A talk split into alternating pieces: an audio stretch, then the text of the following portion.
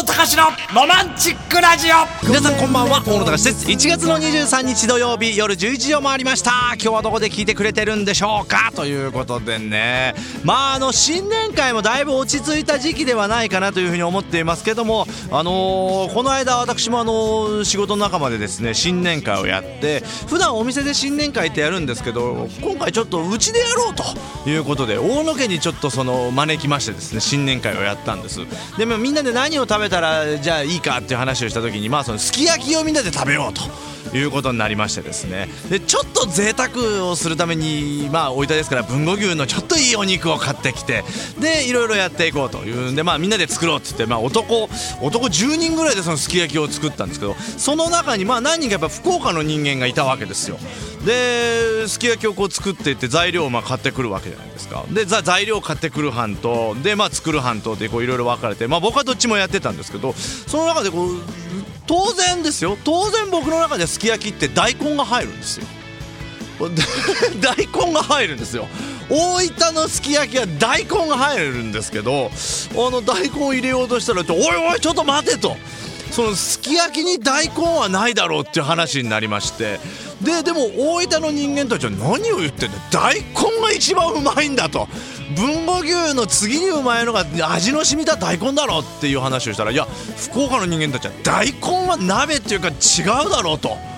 全然そのすき焼きに大根なんか入れないんだよってそれはあれだろうと。そのいわゆる材料かさ増しするために大根入れてるんだろうという発言にですね我々生い立ちがカチンときたっていうですねそういったものもありましたのでぜひちょっと今度試しにすき焼きを食べるときに大根を入れて食べていただけるとねあのいいんじゃないかなというふうに思いますんであの本当に美味しいですから、えーぜひぜひ皆さんご賞味いただきたいと思います。さあ、えー今週も素敵なゲストをお招きしましてですね小野田氏のロマンチックラジオをお届けしていきます。お楽しみに。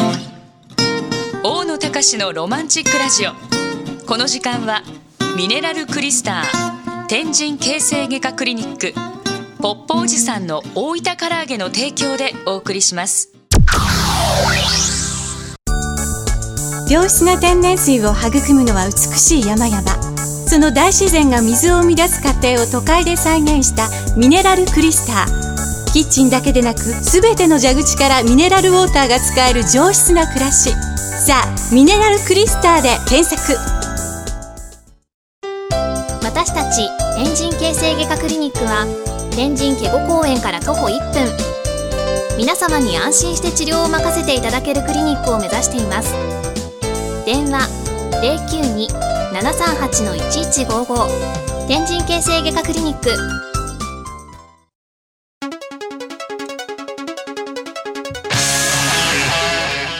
隆のロマンチックラジさて今週も素敵なゲストにですね来ていただいております。公益財団法人オイスカ西日本研修センター所長の広瀬金明さんです。よろしくお願いいたします。こんばんは。はじこんばんは。めまして、おいつかの広瀬です。よろしくお願いします。さあ広瀬さん。あのこの公益財団法人オイスカっていうのはどういう団体になるんですか？えっとですね、はい。おいつかはもう55年の歴史を持つんですけども、あの日本初の NGO ということで、はい。特にあの東南アジア、うん。南太平洋を含めて、ん。えー農業を中心としたはい。国際協力を行う団体になります。はあ。国際協力をまあまあ行う団体はい。ということなんですけど、主にその国際協力っていうのはどういったものになるんですか？基本はですね、はい。やはりあの人ですから人がメインになりますから、はい。まあ、食べること、うん。それはあの農業ということで、農業できちんと、えーそれぞれの国の人たちが食べれるような環境を作っていく、うん。それを支援していくということでやらせていただいています。僕もあんまりその辺のこう知識がないんですけどやっぱりこう農業っていうのはもう本当にこう日本の農業っていうのは世界にこう通ずるものがやっぱあるってことですか？そうですね、うん。規模の違いはありますけども、はい。日本で特によくやられてますうん。有機農業ですとか、そういったあの健康面でうん。非常にこう重要な位置づけになっているかと思います。はあそうなんですね。でまああのその国際協力まずそういったこう農業とかっていうことですけども、はい。研修生をじゃあ日本にまあ招き入れて、ええ。で研修を行うという形でいいんですか？はい、研修生を受け入れてますしまはい。たあの海外にもうん。人材を派遣して、はい。そこで、えー地域の、うん。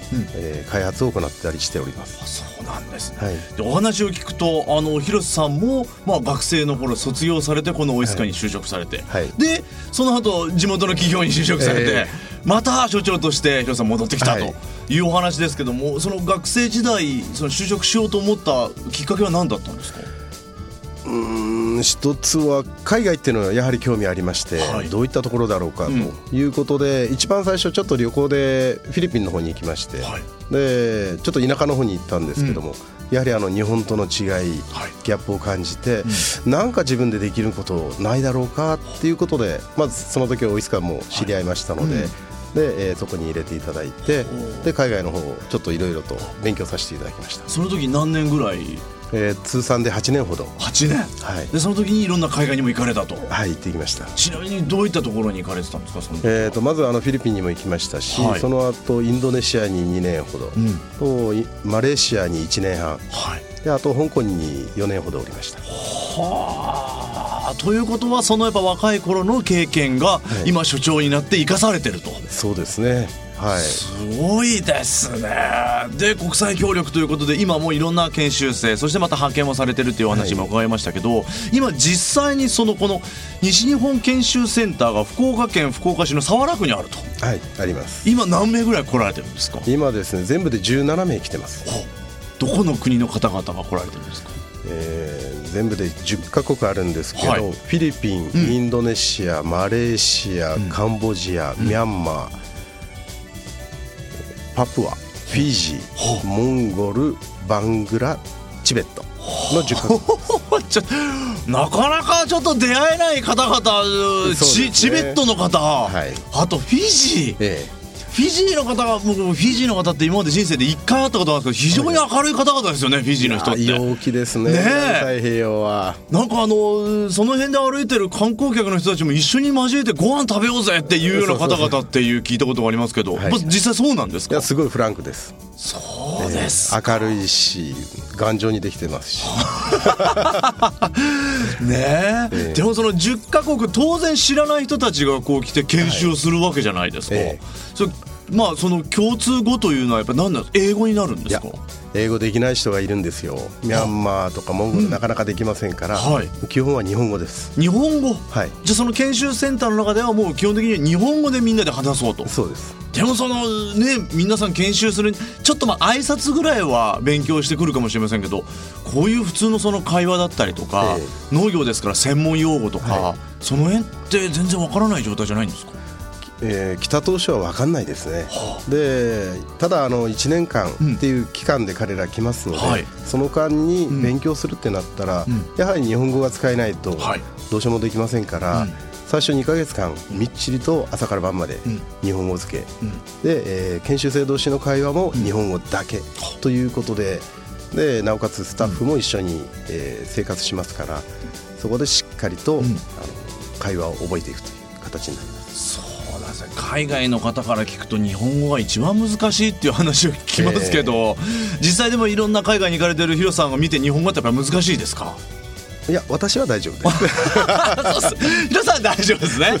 でもやっぱ海外の方研修生の皆さんやっぱりこう手こずる部分っていうのはあるんじゃないかなと思うんですけど、一つはあの文字が3パターンあるというそうですよね。カタカナひらがな漢字、はい。これがやっぱり一番の難癖みたいですね、ただあのやっぱり若い人たちが多いですから、はい。耳で覚えながら、うん。あの会話を作っていくっていうことで、まああの半年も経てば、ん。もう全然遜色ない、へえ。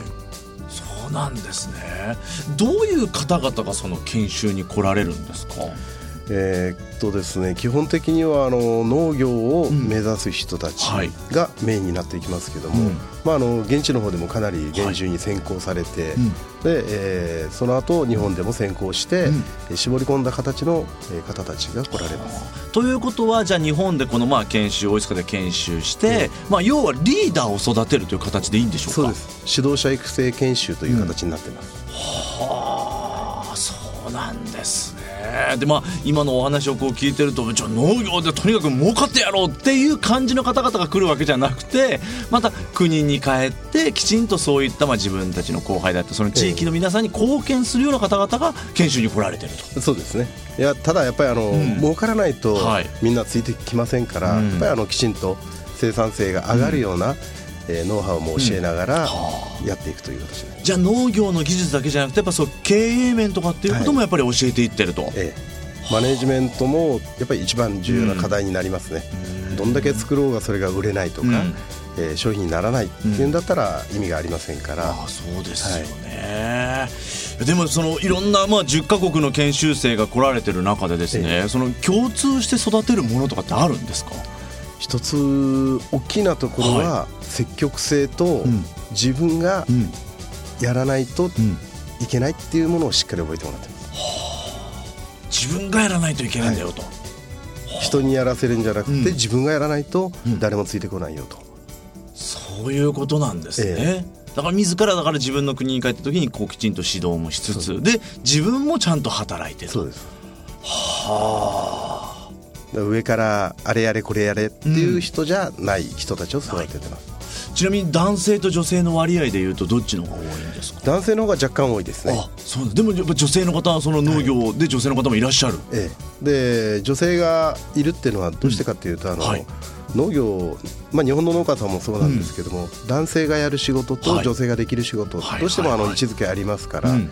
それと、まあ、海外になるとどうしてもあの特に東南アジアですと、えー男女差、はい。えー男は外で、うん。お女性は家庭を守るっていう位置づけが大きくって、そうなるとあの女性の生活改善の意味合いも含めて研修をしてもらってます。あそうなんですね、さああの広瀬さんには後半もまだまだいろんなお話を伺っていきますんでどうぞよろしくお願いいたします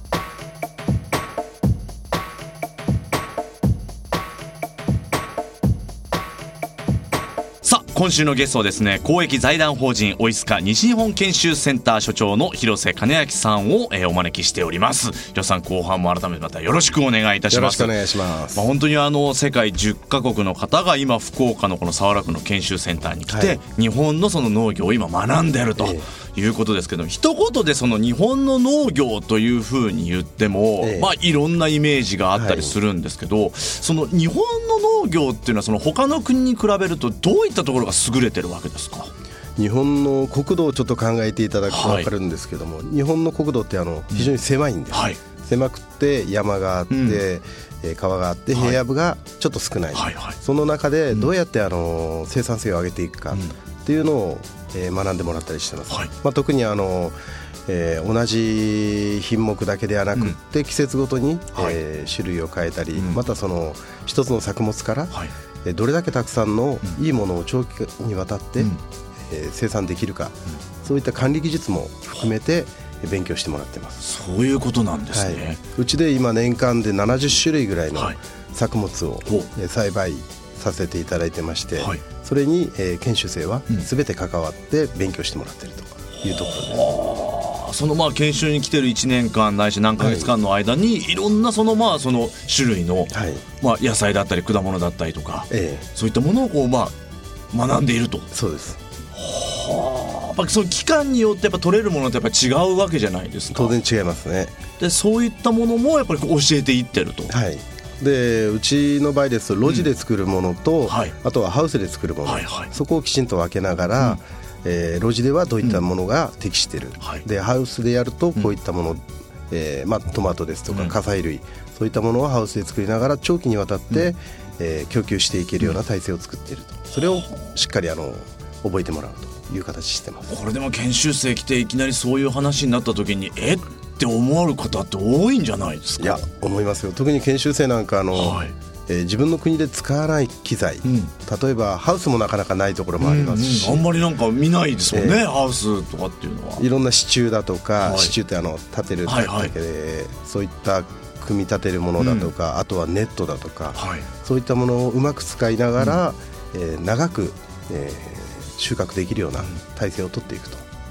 あそうなんですね。あの気候も様々じゃないですかそれこそチベットの方とかってど,、ええ。どんな気候なんですか？向こうは、チベットはですね残念ながらあのチベットからけチベット人の研修生来てますけども、はい。インドの亡命政府からあ送られてきてますので,、そうなんですね。はい。実質うん。インドの気候になりますけども、はい。やはりあの日本と違ってうん。寒気と雨季はい。に分けられますから、はい。雨季でしか、えー作れない作物もありますし、うん。あとはあの寒気だったら、えー限られた水を供給できる作物しかできないとかそういったものがあります。あちなみにそのインドで雨季の時期に作られるものって何なんですか？雨季はもう基本的には稲作関係ですね。ああ稲作か稲作とはい。刃物関係、はあ寒寒気の時は？寒気は、えー火砕類で水を補給しながら、はい。えー作っていく。もしくは、えー麦。そういったものになり麦トウモロコシ、うん。えー落花生。そういったものになります。はあそうなんです。よじゃあこの研修期間でじゃあ研修に来てるやっぱそのまあまあ男性女性もそうですけども、ものすごい技術を持って帰るってことですねじゃあ。確かにあのノウハウは非常にたくさん持って帰れます。ただそれが全てうん。自分たちの国で使えるものかって言ったらそれは違います、違う。それぞれの国の環境がありますので、まあ、気候も違うし、えー土地も違う、ん。あとは自分たちが日本で学んだことを活用しながら考えながら、えー地元に合った、んえー栽培方法を作っていくというところになります。そうなんですね。いやーなんかでもそうやって見るとそのまあ我々というか僕なんかは当たり前にまあその日本で採れたものを食べたりとかしてるんですけど、ええまあその辺の日本のそのまあ近代農業といいますか、えまあ技術はものすごく発展してると。そうですねあのー狭いところでもいろんなものが作れながら生産性を上げていくっていう意味ではかなりのもんだと思います。品種改良っていうところもやっぱ相当進んでるんですか？品種改良進んでますね、進んでる。えーまずは病虫害に強い種を作ったりとか。はい。あもう種の段階からってことですか？ただうちの場合はそこまでやらないですけども、はやっぱり自家栽培で、ん。えー地鶏の種を取って、えーまだまた新たに、ん。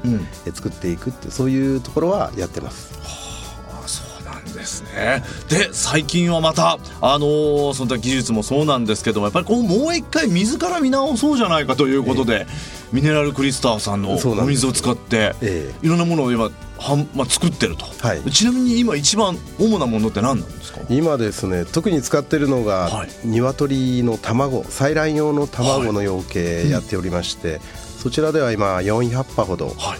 えー地鶏の平飼いでやってます、でそこにえー昨年からクリスターさんの水を使わせていただきまして、はい。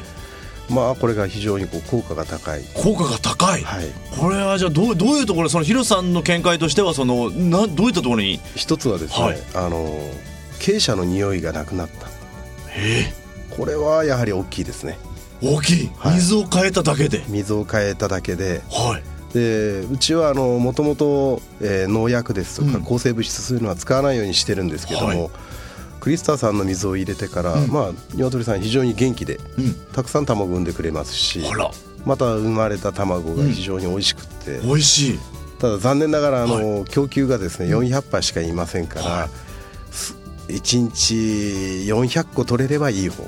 ですから皆さんの口にはなかなか入らないかもしれない。なかなか入らないと。でもこのあの、まあ、いわゆるその鶏のお世話も研修生の皆さんがされてるとへえお水を変えるだけでその辺がもうやっぱ見違えるに違うと。そうですね。そうですか。で鶏も非常にこうたくさん水飲んでくれますし、うん。まあ、その水を研修生もですね、あの飲んで非常に美味しいということでみんなガバガバ飲んでます、なんかホースに口をつけてずっと飲んでるという話を聞きましたけども。え。そうなんですね。でなんかあのプチトマトだったりとかいちごとかの栽培も、ええ去年の8月、まあ、夏場にあのプチトマト、はい。ハウスで毎年作ってるんですけども、うん。まあ、あの畝を分けて、はい。えークリスターを揚げる、えートマトとはい。揚げないトマト、はい。まあ、揚げないところは普通の水をあげるんですけども、そこで比較してはい。やってみました、どうだったんですか？そこでですね一つあの大きい違いが出まして、はい。トマトの糖度がうん。1度、あの高くなったと、平均でっていうことですか、ええ。でトマトで1度のあの糖度が高、はい。違うっていうのは非常にこう大きい違いになりますよね。トマトって大体糖度でいうとだって5度とか5度から10度ぐらいの間ですね。そんなもんですね。それで1度違うっていうのは非常に大きかったですね。でそれに合わせて今度はあの今、えー12月からうん。いちごハウスを作りましたので、はい。今度はいちごの方で実験をしてます、でこれから最盛期になってきますので、まあ、どういった違いがだ出るのかっていうのは非常に楽しみにしてます、いちごの糖度もこれちょっと変わることになると、ええ。ちょっとこれは忙しくなりますねこれは。ええ大変になること思います。はあそうなんですね、ただやっぱりいいお水を使うとやっぱりそのまあね、農作物は本当に育つとかっていう話も聞きますけども、やっぱり水と土がやっぱりこの基本になってくるわけですか？もちろんです。あの水耕栽培っていうのはありますけども、本来だったらやはりこう土の上で土からきちんと取れるはい。ミネラル、うん。これを作物が吸収して、はい。それがあの野菜になったり、えー果物になったりっていうふうにするんですけども、まああのえー普通の水をあげるのかそれともあのクリスタさん特にあの特徴としてはミネラルを補給していくっていう仕組みになってますので、うん。まあ、そこで作物に対して非常にこう面白い影響が出てきてますね。はすごいですね。まあ、今後のその例えばまあ農業の発展においても、ミネラルクリスターがすごくこう、まあ、貢献する部分というのが出てくるかもしれないと。あ出てくると思います。特にあのハウス栽培、あのし施設園芸ですね、はい。そちらの方では水っていうのはどうしてもあの雨水ではなくって、えー水をどっかから補給しなきゃいけない、はいはい。その時に、えークリスターさんの、えー水を使うと、えーすごくいい影響が出るんじゃないかなというふうに思いながら今ずっと、えー実験をしているところです。そうなんですね、はい。まあ、先ほどあのお話に出ましたそのねあの鶏の卵どこで買えるのかというところであの今日はちょっと番組のエンディングまでちょっとお付き合いいただいてわかりました。た販売所まで教えていただきたいと思います、よろしくお願いいたしまありがとうございすます。皆さんお待たせしました。今話題の大分の唐揚げがやってきましたよ。大分出身私大野隆の一押しポッポおじさんの大分唐揚げ。吉井店長店高宮店と福岡に上陸中。本物の味をぜひご賞味ください。ポッポおじさんの大分唐揚げ。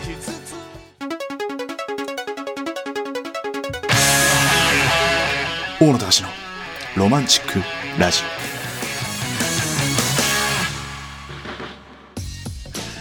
ということであっという間にエンディングのお時間でございます。今週のゲストはですね公益財団法人オイスカのですね西日本研修センター所長の広瀬金明さんをお招きしてですねいろんなお話を伺ってきましたけどもいやーちょっと勉強不足です私も。ああそうですか。いろいろとでもそうやって本当に日本にいろんなその海外の方々が研修に来られてるっていうのは、ええ。まあ素敵なことでもあるし、ええ。日本の技術をそうやって教えて、まあ、地元に持って帰って、でそうやって日本人が教えてくれたんだよってなんか嬉しいですよね。いやーこれはやっぱりですねあの、日本のためにもなっていくんじゃないかなと思います。いやー本当にで福岡でそうやって研修をされてるっていうね、はいで某人気番組でも紹介されたと。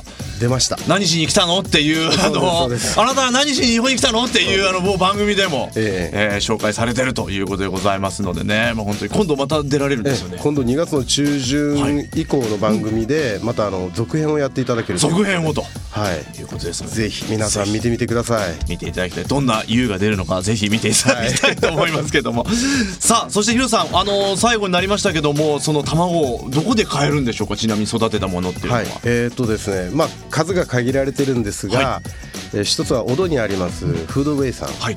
あと城南区にあるマキーさん。はい。とあとあの西陣に小さいお店があるんですけども、そこの直売所で販売させていただいてます、あとはあの研修センターにはい。来たよって言えば、えーもし、えー運が良ければ、はい。卵があるかもしれません運が良ければ卵があるかもしれないと。い。うことですから、ぜひ美味しいまあ卵。そしておお野菜はどんなものがあるんですか？お野菜はですね、はい。い、っぱいあります。いっぱいあります。いっぱいあります。ただ今残念ながらあの、三えー春先に向けてはどうしても少なくなってくるんですけども、まあ、夏場になったり、えーいろんな形で美味しい野菜を作ってますので無農薬の、えー有機栽培の野菜を作ってますのでぜひお越しください。ねえもうぜひ皆さんにも食べていただきたいと思いますし、次回広瀬さんあの今度はあの研修生の方もぜひ連れてきていただいて。いいですね。はい。ちょっと日本語ペラペラのところでおしゃべりを。よそうですね、はい。ぜひよろしくお願いいたします。ろしくお願いします。はい。ということで、えー今週のゲストは公益財団法人おいすか西日本研修センター所長の広瀬金明さんをお招きしました。広瀬さんどうもありがとうございました。ありがとうございました。さあということでいかがだったでしょうか。また来週もお楽しみ。今日はこの辺でお別れです、えー大野隆でした。また来週。さようなら。Love FM Podcast. ラブ f m のホームページではポッドキャストを配信中。スマートフォンやオーディオプレイヤーを使えばいつでもどこでもラブ f m が楽しめます。ラブ FM.co.jp にアクセスしてくださいね Love FM Podcast.